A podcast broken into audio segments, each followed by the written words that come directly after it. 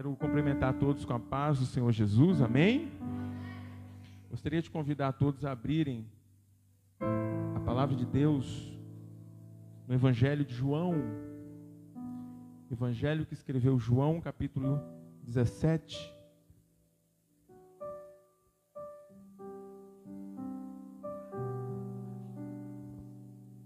Evangelho de João, capítulo 17. Nós vamos ler, é um pouquinho longo a leitura, mas nós vamos ler até o versículo 26. Porque a, a palavra hoje nós vamos refletir em todos esse, esses versículos. Então vamos ler. Amém? Diz assim a palavra do Senhor para nós nessa noite. Depois de dizer isso, Jesus olhou para o céu e orou: Pai, chegou a hora. Glorifica o teu filho, para que o teu filho te glorifique. Pois lhes deste autoridade sobre toda a humanidade, para que conceda a vida eterna a todos o que lhes deste. Esta é a vida eterna, que te conheçam o único Deus verdadeiro e a Jesus Cristo a quem enviastes. Eu te glorifiquei na terra para completando a obra que me deste para fazer. E agora, Pai, glorifica-me junto a ti com a glória que eu tinha contigo antes que o mundo existisse. Eu revelei teu nome àqueles que do mundo me deste. Eles eram teus, tu deste a mim, e eles têm obedecido a tua palavra. Agora eles sabem que tudo o que me deste vem de ti. Pois eu lhes transmiti as palavras que me deste e eles as aceitaram. Eles reconheceram de fato que vim de ti e creram que me enviaste. Eu rogo por eles. Não estou rogando pelo mundo, mas por aqueles que me deste, pois são teus. Tudo que tenho é teu, e tudo que tens é meu. E eu tenho sido glorificado por meio deles. Não ficarei mais no mundo, mas eles ainda estão no mundo, e eu vou para ti. Pai Santo, protege-os em teu nome, o nome que me deste, para que sejam um, assim como somos um. Enquanto estava com eles, eu os protegi e os guardei no nome que me deste. Nenhum deles se perdeu, a não ser aquele que estava destinado à perdição, para que se cumprisse a Escritura.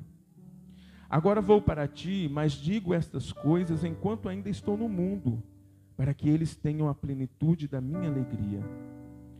Deixei-lhes a tua palavra e o mundo os odiou, pois eles não são do mundo, como eu também não sou. Não rogo que os tires do mundo, mas que os protejas do maligno. Eles não são do mundo, como eu também não sou. Santifica-os na verdade, a tua palavra é verdade. Assim como me enviaste ao mundo, eu os enviei ao mundo. Em favor deles, eu me santifico, para que também eles sejam santificados pela palavra.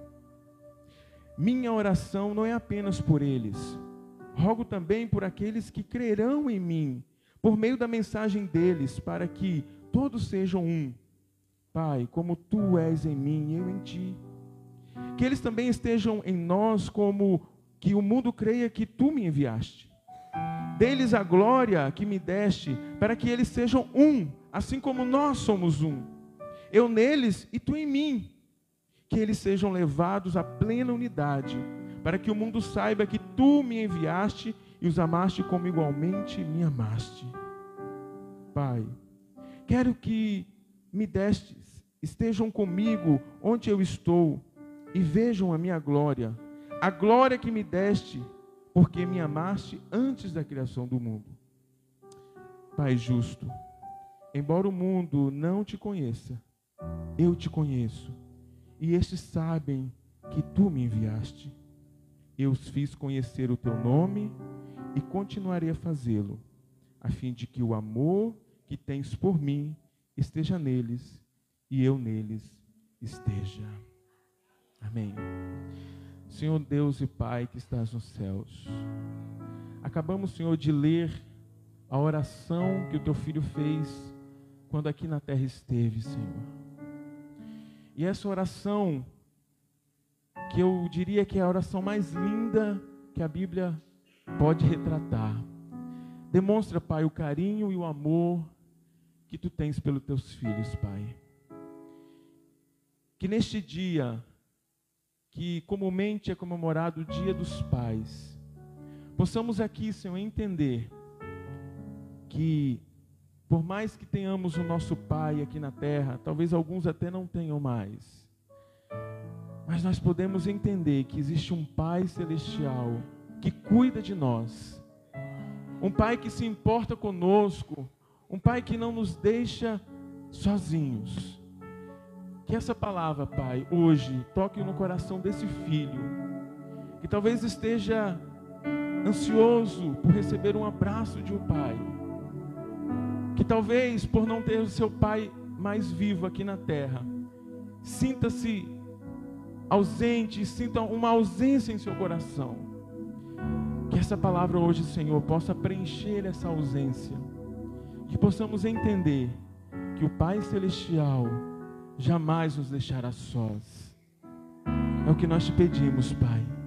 E em teu nome te agradecemos. Em nome de Jesus. Amém. Pode se sentar, meus irmãos.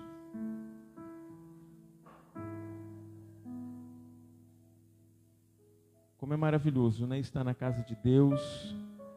Como é maravilhoso louvar ao Senhor. Como é maravilhoso ouvir a voz do Senhor. Eu quero convidar você agora a fazer esse exercício. Nós já cantamos, nós já exaltamos ao Senhor com louvores. Agora é o momento de nós dedicarmos um pouco desse tempo aqui para ouvirmos a voz do Senhor. Porque quando nós estamos aqui o que nós precisamos fazer é deixar de lado nossa, nosso próprio entendimento, a nossa própria vontade, para transmitir aquilo que o Senhor quer trazer para nós. E às vezes não é fácil, viu, irmãos, estar aqui na frente fazendo isso. Principalmente quando era uma outra pessoa que estaria aqui hoje e que por motivo justo nós tivemos que assumir. Mas eu creio que Deus nos dará graça para, nesta noite, nós que estamos aqui também recebemos, recebamos a palavra de Deus aos nossos corações. Amém? Meus irmãos, essa oração de João, no capítulo 17, é a oração de Jesus. Essa oração de Jesus, ela é dividida em algumas partes que nós vamos falar aqui. Mas antes de falarmos dessas partes, nós queremos trazer aqui um pouquinho sobre a circunstância, o conteúdo, o contexto e a ênfase dessa oração de Jesus. Em que contexto essa oração de Jesus foi proferida? Jesus estava no seu ministério terrestre. Jesus estava caminhando com os discípulos, né? Jesus já havia escolhido os seus doze discípulos, aqueles que acompanhavam durante todo o seu ministério. chamamos de pequeno grupo de Jesus, doze discípulos. E esses doze discípulos que caminhavam com Jesus já tinham vivido algumas experiências com Ele, já tinham já visto alguns milagres, já tinham já de alguma forma é, convivido com Jesus o suficiente para que pudessem crer nele. Mas aqui nós vemos Jesus fazendo uma oração intercessória. O que é uma oração intercessória? É quando oramos por alguém. Tem até um louvor que fala, né? Tem alguém orando por mim. Eu costumo dizer que a oração intercessória é uma oração poderosa, porque ela não é uma oração egoísta. Aí você pode dizer, mas existe oração egoísta? Existe. E talvez nós aqui já fizemos essa oração. Aquela oração em que nós pedimos o que é do nosso próprio interesse. Quem aqui já não fez essa oração, não é verdade? Só que a oração intercessória é você orando por alguém. É você orando pelas necessidades de alguém. É você orando porque alguém está em alguma situação, ou mesmo que não esteja, é você falando com o Pai, em favor do seu próximo, em favor do seu irmão. E nós temos aqui uma oração intercessória. Jesus orando em favor dos seus discípulos. Aqui nós vemos a circunstância dessa oração. Jesus, em seu ministério, sentiu desejo de orar pelos seus discípulos. Jesus sempre viveu uma vida de oração. Se você puder ler todos os evangelhos, todos eles vão contar relato de Jesus com o Pai, conversando com o Pai, se relacionando com o Pai através da oração. Em alguns momentos, Jesus queria ficar sozinho, às vezes nem, nem conseguia. Porque quando ele se distanciava para falar com o Pai, vinha a multidão e o acompanhava. Mas ele sempre buscava estar com o Pai. Tinha momentos que Jesus passava a noite orando. E uma dessas orações em que ele passou a noite orando é a oração da agonia, né? A oração do Getsemane. Então nós vemos aqui que Jesus faz, é, faz essa oração pelos seus discípulos, porque Jesus, ele deixa claro que os seus discípulos, aqueles que ele chamou para o seu ministério, precisavam entender quem de fato ele era. Porque conviver com alguém nem sempre significa que nós conhecemos aquela pessoa. Um exemplo, às vezes durante o período do namoro, é tudo aquela maravilha, né? Aquele love, aquela coisa maravilhosa. Aí quando casa, o que, que acontece em alguns casos? O que, que acontece? Aí o esposo fala para a esposa, ou a esposa né, fala para o esposo, eu não sabia que você era assim, ou que você agia assim, ou que você fazia assim. A gente sempre está conhecendo as pessoas, não é verdade? E um casal recém-casado não é diferente. Por mais que ele viveu ali um período de namoro, de noivado, é no casamento que de fato eles vão se conhecer. Nessa oração intercessória, é como Jesus estivesse dizendo: Olha, vocês precisam entender quem eu sou. E Jesus começa então a discorrer a oração. Primeiro ele ora por si mesmo e depois ele começa a orar pelos seus discípulos. Aqui nós vemos então o primeiro ponto, a circunstância da oração. Jesus ora aos seus, em favor dos seus discípulos para que eles compreendam quem ele de fato é e a missão que ele veio fazer aqui. Em segundo lugar, nós temos aqui o contexto dessa oração. Jesus ele ora por si mesmo e diz ao Pai que concluiu a sua obra aqui na terra. Aqui Jesus já estava no final do seu ministério. E Jesus então começa a dizer: Pai, a missão que tu me destes, eu estou para, eu já estou cumprindo, né? Faltava ali a, a, o ato da cruz, o ato da entrega da cruz.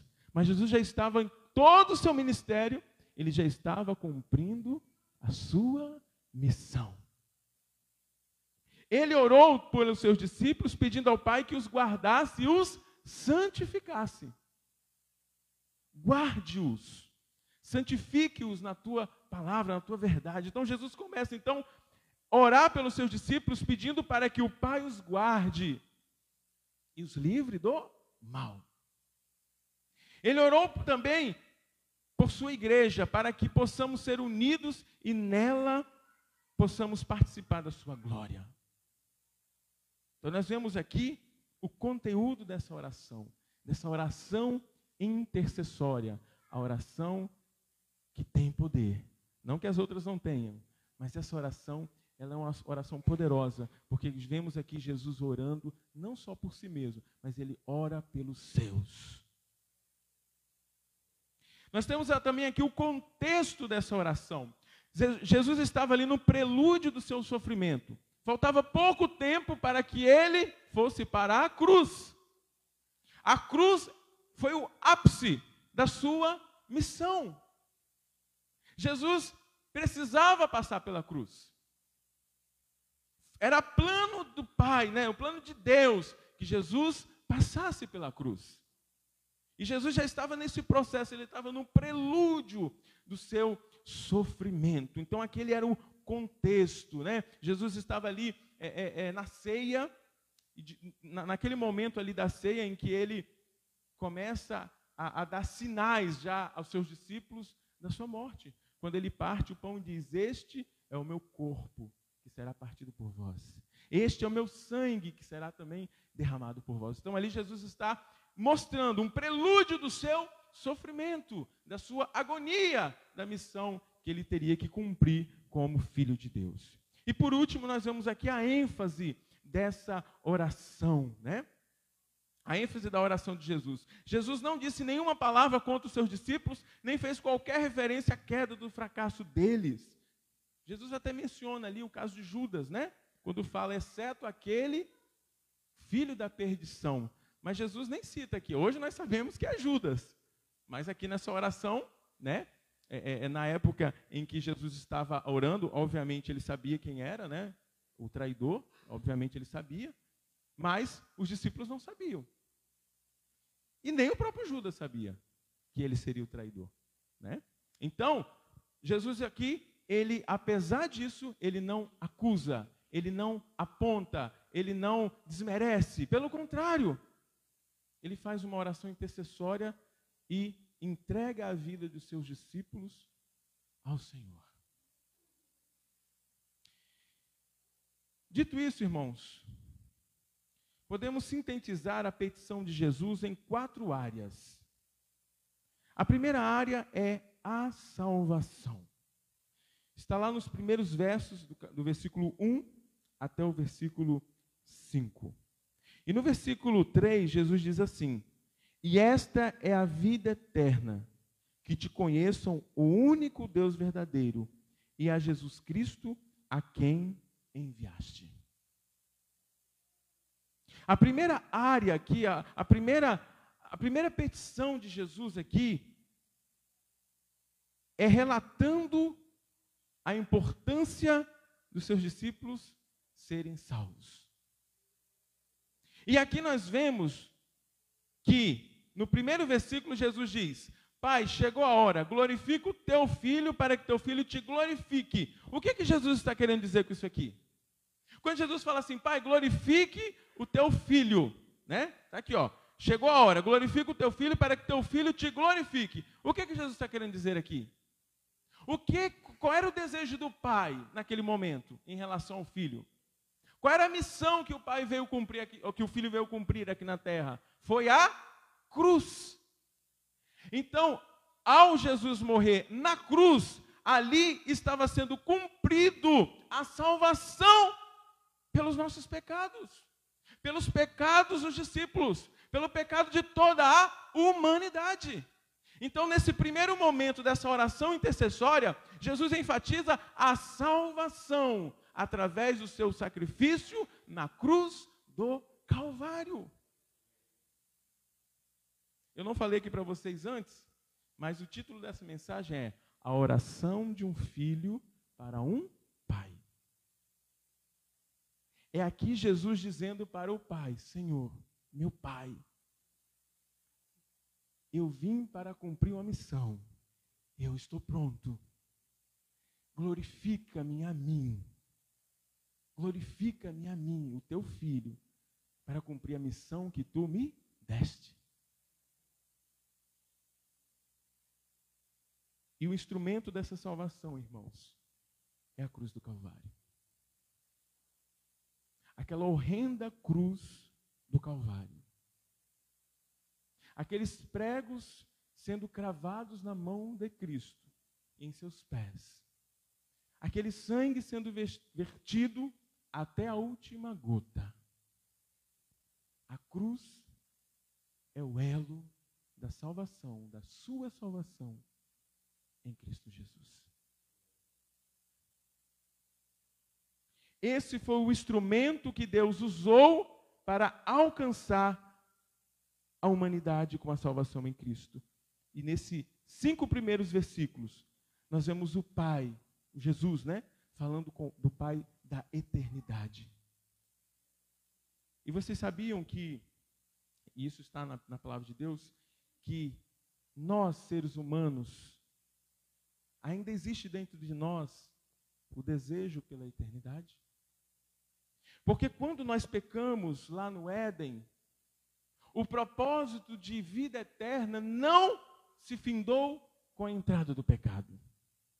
O pecado foi o deslize do homem, mas Deus continuou com seu propósito de vida eterna para o homem. E aqui nós vemos se cumprindo exatamente aquilo que está em Gênesis capítulo 3, versículo 15. A primeira promessa messiânica, a primeira promessa de um Salvador que está na Bíblia. Jesus viria para esmagar a cabeça da serpente. Só ele tem poder de fazer isso, de esmagar a cabeça da serpente. E na cruz do Calvário, Jesus cumpriu exatamente isso, destruindo Satanás, porque ele já está destruído. Ele só está aguardando a sua sentença, porque perdido ele já está, condenado ele já está. O acusador das nossas almas já está condenado. E ele gostaria muito que nós também fôssemos condenados. Mas em Cristo Jesus, nós fomos libertos, somos salvos. Pela cruz de Cristo, nós somos não derrotados, mas vencedores em Cristo Jesus, o nosso Senhor. Irmãos, nós temos também aqui, além né, da, da, da salvação, nós temos um outro aspecto muito importante dessa oração, que é a segurança. A partir do versículo 6, nós vemos aqui que a nossa segurança está fundamentada na eleição do Pai. Sete vezes Jesus afirmou que os discípulos lhe foram dados pelo Pai. Não apenas Jesus é o presente de Deus para a igreja, a igreja é o presente do Pai para Jesus. O que Cristo fez na cruz por nós, irmãos, nos deu direito a sermos eleitos, a sermos filhos de Deus, porque até então nós éramos criaturas. Permita-me dizer, qualquer animal é uma criatura. Qualquer ser vivo é uma criatura.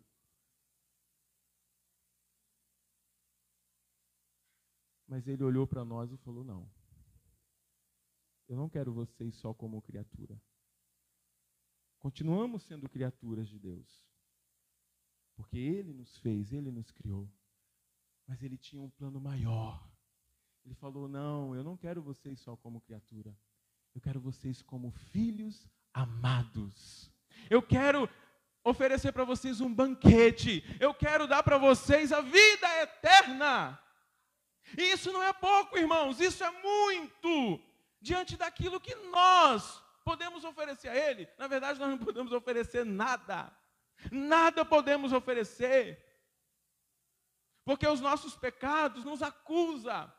Mas em Cristo Jesus não existe mais condenação. Estamos salvos, estamos libertos da condenação do pecado. Mas para que de fato sejamos filhos, irmãos, é preciso uma decisão. Para ser filho, é necessário ter uma escolha. Para ser filho, você precisa não só desejar, como aceitar a Cristo em seu coração e dizer: Senhor, eu não quero mais ser criatura. Eu não quero mais ser criatura. Eu quero ser filho. Cristo Jesus é o filho legítimo de Deus. Direito só ele tem. Herança só ele também tem, né? Só que aí, ao nos tornar filhos, a gente passa a ser o quê? Herdeiros também. Mas como ele é o legítimo, então ele diz assim: olha, vocês não podem ser o legítimo filho de, filhos de Deus, porque vocês pecaram porque vocês decaíram da graça, porque vocês estão, até então, estavam condenados. Mas em Cristo Jesus, o que, que eu vou fazer? Eu vou tirá-los da condenação do pecado, vou trazer de volta para mim, vocês vão continuar sendo criaturas, porque realmente vocês são criaturas, mas não apenas criaturas, mas filhos. E aí o que, eu vou fazer? Eu vou compartilhar a minha herança com vocês. Foi isso que Jesus fez. Vocês não têm direito à herança por seus próprios méritos. Só Jesus tem. Mas através de Jesus, Ele pode compartilhar conosco a herança que Ele tem com o Pai. Entenda, ao aceitar a Cristo como Salvador da sua vida, ao entender que Cristo é o único e suficiente Salvador da sua vida, você deixa de ser criatura, passa a ser filho, você deixa de ser aquele que não tinha nada e passa a ter herança da vida eterna. É a segurança que ele nos dá. E quando Jesus, lá na partir do versículo 6, ele começa a, a mostrar, né, a, a, falar com o Pai e, e a mostrar que os seus filhos, né, os seus discípulos eram importantes, era dizendo assim: Pai, eu os comprei com sangue precioso, eu os comprei com meu sangue, eu cumpri a missão, eu estou pronto. Aqui Jesus ainda não havia morrido, mas Jesus fala com tanta segurança, porque ele sabia que se ele não cumprisse aquela missão, irmãos, tudo estava perdido. Se Jesus não cumprisse aquela missão, estaria tudo perdido. Ele sabia que aquilo eh, não só era importante, como aquilo era a salvação de fato das nossas almas. E aqui Jesus já dá uma certeza.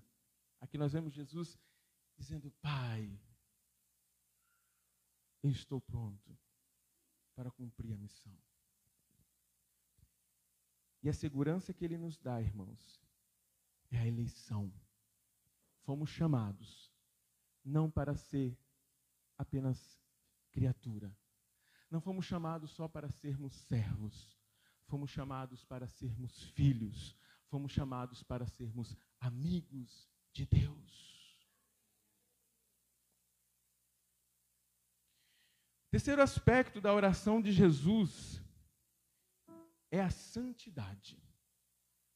A partir do versículo 15, nós temos aqui Jesus fazendo a oração mais destinada aos crentes. E ele diz assim: Olha, minha oração não é apenas por eles, rogo também por aqueles que crerão em mim, por meio da mensagem deles, para que todos sejam um, como tu és um em mim.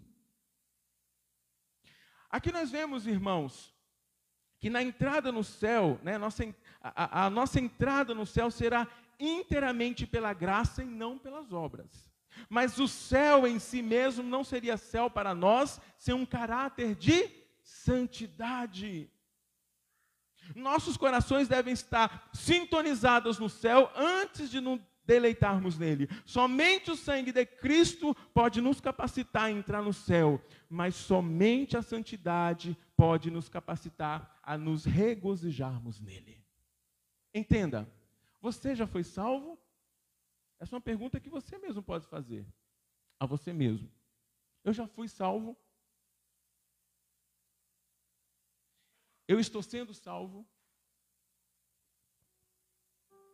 Por que é importante você fazer essa pergunta?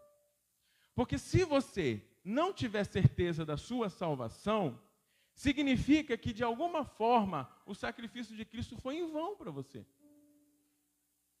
E se o sacrifício de Cristo foi em vão para você, significa que você não está buscando a santificação. E a santificação, como nós já entendemos, já até falamos aqui, é um processo da salvação. E é um processo mais longo da salvação.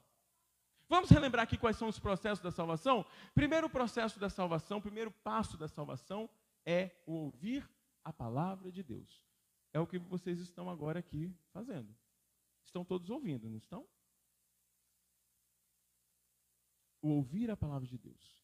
Só que para dar início a esse processo, o ouvir, ele não pode entrar aqui e sair aqui. Porque se fizer isso, o primeiro processo, o primeiro passo, passo já está comprometido.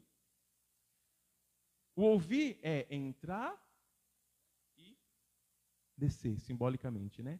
Descer para o coração ou para a sua mente. Quando isso acontece, você então deu ouvido à voz. A voz de Cristo entrou em seu coração. Então você está agora sensível. Você está sensível à voz de Deus. Esse é o primeiro processo. O primeiro passo. O processo é todos os passos. Primeiro passo, o ouvir a voz de Deus. O segundo passo é a é o, ela dizendo, é o arrependimento. Você ouve e se arrepende. E você diz: Senhor, sou pecador, sou miserável. Senhor, preciso de ti, preciso da tua salvação. Perdoa os meus pecados. Segundo passo. Terceiro passo, a conversão. A conversão é um giro de 180 graus. É aquele giro que você está nessa direção e você passa a andar nessa direção. A gente também costuma dizer que é contramão do mundo. Enquanto o mundo está indo para uma direção, o convertido, ele vem numa direção oposta. É a conversão, o terceiro passo. O quarto passo nós chamamos de. Vamos ver se eu, se eu lembro aqui. O quarto passo nós chamamos de é, justificação, se eu não me engano é esse. É a justificação. É quando o Pai olha para nós e nos justifica. E como é que é esse processo de justificação? De dizer assim: você é considerado justo diante de mim? Pelas nossas próprias obras? Não. Pelas obras dos pais? Não. Pelas obras de quem então? De Jesus. Porque se Jesus morreu por nossos pecados, ele é o único que tem poder de nos justificar porque ele tomou sobre si as nossas dores, os nossos pecados. Então ele pode nos justificar diante de Deus. Nós costumamos dizer que essa, essa justificação é com a lente de Cristo. Deus Pai olha para nós através de Jesus. E através de Jesus, ele nos torna justos. Pelos nossos próprios merecimentos? Não, mas pelos merecimentos de Jesus. O quinto passo, nós entramos então na adoção.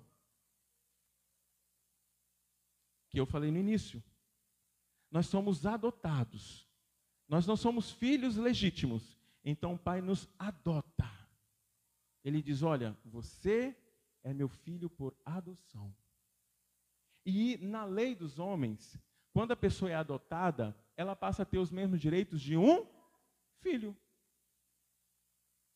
passa a ter o nome dos pais, né, do que adotaram. Passa, inclusive, se os pais tiverem uma herança, passa a ter direito à herança. Então, Jesus nos adota para que, através dessa adoção, nos tornemos filhos dele. Depois vem o sexto passo, que é a regeneração. Essa regeneração, ela acontece no momento em que a pessoa desce as águas batismais. Ali ela está sendo regenerada ali ela está se tornando um novo homem em Cristo Jesus. Depois nós temos o sétimo passo, que é a santificação. E por último, o oitavo passo, que é a glorificação. É quando o Pai nos receberá na sua glória naquele grande dia. Mas todos esses passos, todos esses, a maioria, né, vamos colocar assim, depende de Deus. Mas alguns mesmo com a ajuda dele, a decisão precisa ser nossa. O primeiro passo, por exemplo, precisa ser uma decisão nossa. Qual é o primeiro passo? Ouvir. Depois de ouvir, você precisa se arrepender. Esse passo, por mais que o Espírito Santo te ajude nesse processo, você precisa tomar essa decisão. Adoção, justificação, regeneração, não tem jeito aí tem que ser com o pai mesmo, porque só ele pode fazer isso. A santificação é um outro processo que você também precisa tomar uma atitude. Aquele que está limpo, limpe-se mais. Aquele que está sujo, suje-se mais. Aquele que é santo, santifique-se mais.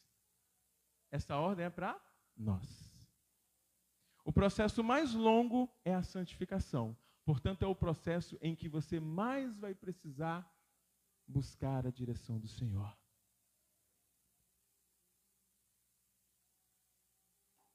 A santificação, irmãos, faz parte da oração de Jesus em favor dos seus discípulos. E o último aspecto dessa oração de Jesus é a unidade. Quão doloroso tem sido o fato de que divisões, contendas e desavenças na igreja têm provocado escândalos diante do mundo e enfraquecido a igreja de Cristo. Não raro, muitos cristãos têm empregado suas energias contendo uns contra os outros, em vez de lutar contra o pecado e o diabo. Tudo que nós falamos até aqui, se não houver em nós unidade, não adianta. Porque a unidade, irmãos, ele faz que esse processo de fato aconteça. Ele promove essa unidade, ele promove, por exemplo, o fruto do espírito. Gálatas capítulo 5 menciona o fruto do espírito: amor, benignidade, mansidão, paciência, longanimidade. São oito, se não me engano. Fruto do espírito. Mas o fruto do Espírito, ele só vai acontecer na vida do crente, na vida do cristão. Agora já não é aquele, aquela pessoa que estava lá no mundo, que estava perdido, que estava longe de Cristo. Agora entendemos que essa pessoa já se, se aproximou a Cristo, já faz parte do corpo de Cristo, já está dentro do vínculo de Cristo. Agora qual é o próximo passo? Além da santificação, obviamente, é a unidade desse corpo. E como é que funciona a unidade desse corpo? Através da comunhão. A comunhão promove essa unidade, e essa unidade, de alguma forma, promove a santificação, promove o crescimento, promove que todos esses aspectos, né, todos esses passos da salvação, de fato aconteça na vida do homem. Não adianta, irmãos, acharmos que cada um andando para um lado que vai dar certo. Apóstolo Paulo fazendo essa ilustração da unidade, né? ele pega ali a, a ilustração do corpo. E ele diz que Cristo é o cabeça. E os membros são os crentes, é a igreja. A igreja de Cristo são os membros. E aí ele fala: olha, se o ouvido disser, não sei se é exatamente isso, mas se o ouvido disser para a boca, não preciso de ti, o que, que acontece? O que, que acontece, irmão? Se o ouvido falar para a boca, não preciso de você. Vou mais além. O que, que acontece se o dedo mindinho disser para a cabeça: Não preciso de você? O Josimar aqui já, já teve um dedo amputado, né? Josimar. Que não é o mindinho, é o, é o. Esse dedo aqui é qual? É o. Oi? Polegar. Polegar. Foi esse dedo aqui, não foi, Josimar? Polegar. Está ali mostrando ali o, o dedo. Muito bem. Josimar, eu acredito que depois, hoje você já está acostumado, né? Você já consegue pegar as coisas. Mas logo no início, quando você perdeu o dedo, me diga uma coisa: você sentiu falta ou não sentiu desse dedo? Talvez até hoje, né? Até hoje você sente, né? Hoje o meu, o meu, meu, um amigo nosso, né, foi lá em casa e ele estava falando, ele também perdeu, acho que foi esse dedo aqui, não sei, a pontinha do dedo. É o mesmo também? Ah, é verdade, é o mesmo. E aí ele falando também, né, ele falando que ele não consegue, por exemplo, pegar um, alguma coisa no chão com esse dedo. Né, ele tem dificuldade. Por que isso, irmãos? Porque todos os membros são importantes no corpo. Eles não estão ali por acaso. Eles não estão ali porque estão ali. Eles têm um objetivo, eles têm um propósito de estarem ali. E se pegarmos essa, essa mesma ilustração para o corpo de Cristo, que é a igreja, nós vamos entender que não importa grau de instrução, não importa o conhecimento, não importa se é baixo, se é grande, se é pequeno, se é, se é alto, se é moreno, se é, seja da forma que for, não importa. Todos no reino de Deus, todos são importantes. Todos têm um propósito. E saiba que você, que está aqui hoje, Deus te trouxe porque Ele tem um propósito na sua vida. Talvez você não entenda agora, talvez o seu coração ainda esteja endurecido, talvez você não esteja entendendo isso, mas você não está aqui à toa. Porque para você sair da sua casa, do comodismo da sua casa, para estar aqui agora, ouvindo essas palavras, ah, meu irmão, eu te garanto, não foi porque você quis estar aqui. Alguém te impulsionou a estar aqui. Talvez esse é o momento de você dar o primeiro passo da salvação, que é o ouvir. E quando eu falo ouvir, é o ouvir que entra e que fica. Esse foi o último aspecto da oração de Jesus. A unidade do corpo. E quando nós vamos agora para a cruz, e vemos o corpo de Jesus ali, na cruz do Calvário. Quando nós vemos ali o sangue de Jesus sendo derramado, eu entendo, irmãos, que o que provocou a morte de Jesus, claro, nossos pecados, né? Obviamente. Mas se formos olhar para a área da, da, da, da ciência, eu acredito que o que provocou a morte de Jesus foi a ausência de sangue. Porque se pegarmos desde quando Jesus começou a sofrer, quando ele foi, quando ele sofreu ali a, a, os cortes, né, dos chicotes. E não era qualquer chicote. Não era qualquer chicote. Não era esse chicote couro aí que a gente vê aí. Não, não. Sabe o que, que tinha na pontinha do chicote? Pedaços de ossos. Aquele filme A Paixão de Cristo, Teve gente até que passou mal, né? Meu Deus, que filme, que filme, né? Que violência. Precisava mostrar isso. Meu irmão, vocês acham que foi menos que aquilo ali? Seja sincero. Pecados de toda a humanidade, os que já tinham morrido, os que estavam vivos e a você que está aqui agora, sobre os ombros dele. Vocês acham que o sofrimento foi um sofrimento qualquer? Jesus começou a verter o seu sangue quando começou a ser esbofeteado, quando começou a ser chicoteado, quando colocaram sobre a sua cabeça uma coroa de espinhos, e não era qualquer espinho, era um espinho de não sei quantos centímetros, que perfurou de fato a sua fronte. Acredito que atingiu alguma veia ali, né? Aquela veia que sai mais sangue. E para completar, na cruz do Calvário, Jesus teve ainda suas mãos e seus pés perfurados. Eu creio piamente que Jesus morreu por ausência de sangue. Mas, claro, foram os nossos pecados que o matou. Foi o seu pecado que o matou. Foi o meu pecado que o matou. Só que aquilo que nós fizemos com Cristo foi para que hoje nós estivéssemos aqui foi para que hoje você pudesse ter a oportunidade de ouvir o que você está ouvindo agora. Foi para que hoje você pudesse dizer: Eu não estou perdido. Se eu crer em Jesus, eu serei salvo.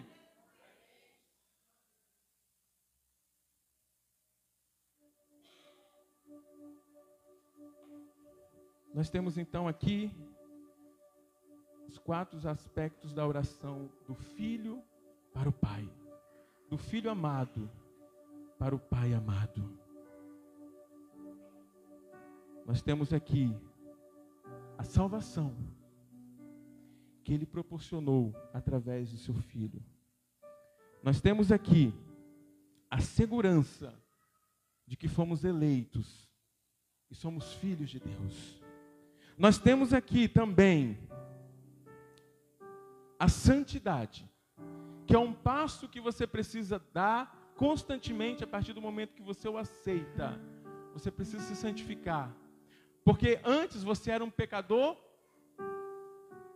porque você não tinha o conhecimento ou porque você não tinha sensibilidade do Espírito Santo. Hoje você continua sendo um pecador. Você continua sendo pecador. Só que hoje você não está mais sobre a condenação do pecado. E por último, a unidade do corpo de Cristo. Quatro aspectos da oração de Jesus. Se você quiser depois ler de novo essa oração, leia. João capítulo 17, do versículo 1 até o versículo 26. Leia. Leia em casa, hoje antes de dormir, faça novamente essa, essa leitura que nós fizemos aqui. Mas faça com, com esse olhar de tudo que você ouviu aqui hoje. E se você entende que você precisa deixar de ser uma criatura para ser um filho amado. E se você entender que você precisa de fato ter a Jesus como seu único e suficiente Salvador, se você entende de fato que o sacrifício dele não foi em vão, que alcançou você também, ao fazer essa leitura, faça também uma oração e diga obrigado, Senhor, pelo teu grande amor por mim. Porque o Senhor não me abandona. Porque o Senhor não se distancia de mim. Porque por mais que pelos meus pecados eu que me distancio do Senhor, mas o Senhor não está longe. O Senhor está perto. Porque o Senhor não é um Deus de longe, é um Deus de perto. É um Deus que ouve o meu clamor. É um Deus que nas madrugadas ouve a minha voz. É um Deus que quando eu estou lá na sarjeta do pecado, é o Deus que se dispõe a pegar na minha mão e me levantar. É o Deus que olha por mim e diz: Eu te amo, meu filho. Eu te amo, meu Que essa oração de Jesus possa fazer parte da sua vida.